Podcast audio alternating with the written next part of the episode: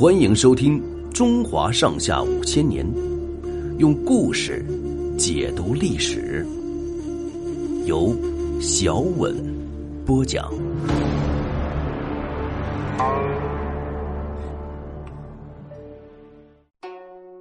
国人暴动，在成王、康王统治的时期，周朝政局比较安定。后来，由于奴隶主贵族加重剥削，加上不断发动战争，平民和奴隶的不满情绪也日益高涨。周朝的统治者为了镇压人民，采用十分严酷的刑罚。周穆王的时候，制定了三千条刑法，犯法的人受的刑罚有五种，叫做五刑。像额上刺字、割鼻、砍脚等等，但是刑罚再严，也阻止不了人民的反抗。到了西周第十个王周厉王即位后，对人民的压迫更重了。周厉王宠信一个名叫荣夷公的大臣，实行专利，他们霸占一切湖泊、河流，不准人民利用这些天然资源谋生，他们还勒索财物，虐待人民。那时候。住在野外的农夫叫野人，住在都城里的平民叫国人。周都镐京的国人不满厉王的暴虐措施，怨声载道。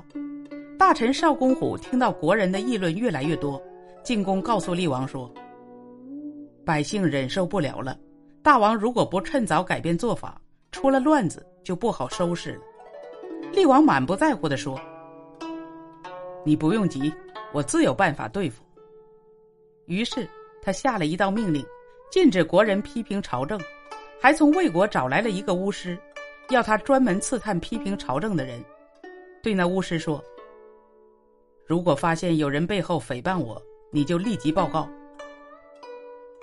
魏乌为了讨好厉王，派了一批人到处查听，那批人还敲诈勒索，谁不服他们，他们就随便诬告。厉王听信了魏乌的报告，杀了不少国人。在这样的压力下，国人真的不敢在公开场合里议论了。人们在路上碰到熟人，也不敢交谈招呼，只交换了一个眼色，就匆匆的走开。厉王见魏乌报告批评朝政的人渐渐少了下来，十分满意。有一次，少公虎去见厉王，厉王洋洋得意地说：“你看，这回不是已经没有人议论了吗？”少公虎叹了一口气说。唉，这怎么行呢？堵住人的嘴，不让人说话，比堵住河流还要危险呢。这水必须畅通河道，让水流到大海。治国家也是一样，必须引导百姓说话。硬堵住河流就要绝口，硬堵住人的嘴是要闯大祸的呀。厉王撇撇嘴，没有理少公虎，少公虎只好退出来。厉王和荣夷公的暴政越来越厉害。过了三年，也就是公元前八四一年，国人忍无可忍，终于举行了一次大规模的暴动。起义的国人围攻王宫，要杀厉王。厉王得知风声，慌慌忙忙带了一批人逃命，一直逃过黄河，到治的地方才停下来。治就是今山西霍县东北。国人打进王宫，没有搜到厉王。有人探知厉王的太子敬逃到少公虎家躲了起来，国人又围住少公虎家，要少公虎交出太子。少公虎没有办法，只好把自己的儿子冒充太子送出去，才算把太子保护了下来。